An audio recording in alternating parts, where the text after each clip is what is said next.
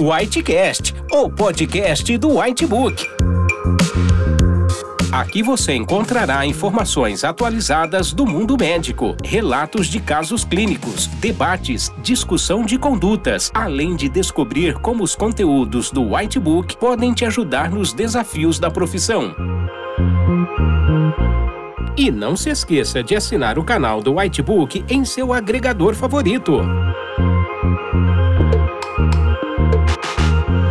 Olá e bem-vindo ao podcast do Whitebook. Meu nome é Amanda, médica residente de pediatria, e hoje vamos falar sobre infecção do trato urinário na infância, a fim de esclarecer pontos-chave sobre tal patologia. Pois bem, esta é caracterizada por um processo inflamatório do trato urinário por patógenos, destacando-se as bactérias gram-negativas. Além disso, é uma das infecções bacterianas mais comuns na pediatria e está entre as principais causas de bacteremia em lactentes com febre sem sinais localizatórios. É importante reconhecê-la e tratá-la prontamente, tendo em vista o risco de cicatrizes renais, hipertensão e doença renal crônica, principalmente quando se trata de pielonefrite. Além disso, é válido destacar fatores de risco, como anomalias estruturais do sistema urinário, o refluxo vesículo-uretral, a falta de circuncisão. E no que concerne à epidemiologia no quesito sexo, o sexo feminino ele é mais atingido por infecção do trato urinário, embora aqui, no período neonatal até os seis meses, um ano de vida, haja predominância do sexo masculino. No que concerne à microbiologia, a Escherichia coli é a causa bacteriana mais comum de infecção do trato urinário,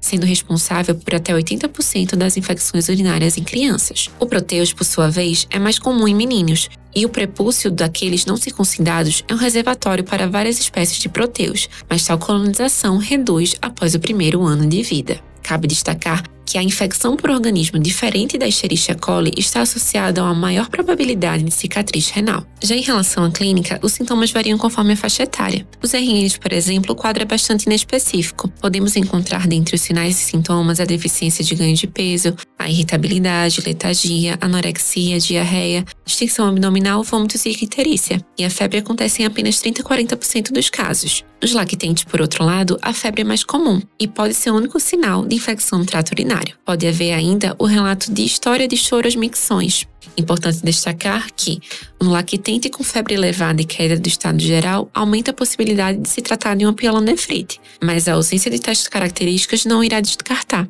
Então, usar a febre como um fator definidor de pielonefrite é errôneo, principalmente naquelas crianças menores de 2 anos, onde nós temos um quadro não muito específico. Em crianças mais velhas, podemos encontrar sintomas mais específicos, como a disúria, polaciúria, urgência miccional e retenção urinária. E naquelas com febre, calafrios e dor lombar, aumentem muito a possibilidade de se tratar de uma pielonefrite. E para fechar o diagnóstico, é necessário o auxílio de um exame complementar. O sumário de urina é importante, porém ele não é o padrão ouro. Estima-se ainda que em 80% dos casos de infecção urinária haverá leucocitúria no exame, Porém, esse achado isolado não é suficiente para o diagnóstico. Ele pode estar presente, por exemplo, em condições como vaginite e balano postite. A urocultura, por sua vez, é sim o exame padrão ouro, e a urina deve ser coletada de forma adequada. Para as crianças que têm controle esficteriano, devemos coletar a urina por meio do jato médio, e ela é considerada positiva para Itu se houver o crescimento de bactérias maior que 100 mil unidades formadoras de colônia por ml ou maior que 50 mil unidades formadoras de colônia por ml se houver um EAS mostrando piúria.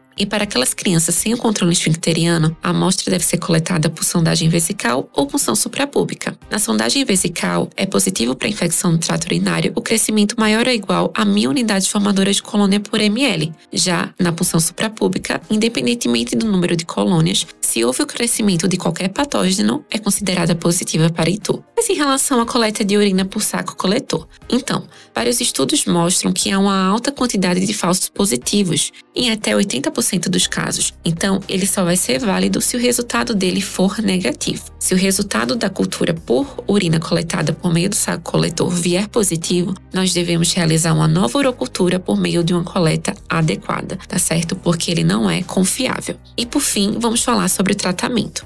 O tratamento inicialmente é empírico, deve durar no mínimo 7 dias e deve ser composto por um agente antimicrobiano do tipo bactericida. Para as crianças menores de 2 a 3 meses, a antibiótico terapia deve ser realizada via endovenosa, assim como para aquelas que estão com estado geral comprometido, muito desidratadas, em sepse, injúria renal aguda ou que não tenham condições de aceitar antibiótico terapia de forma oral. Importante destacar que se houver suspeita de pielonefrite, não se deve usar a nitrofurantoína, pois está contraindicada. Espero que tenha gostado do podcast. Para saber mais sobre o assunto, veja o conteúdo completo de infecção no trato urinário na seção Condutas Pediátricas no Whitebook.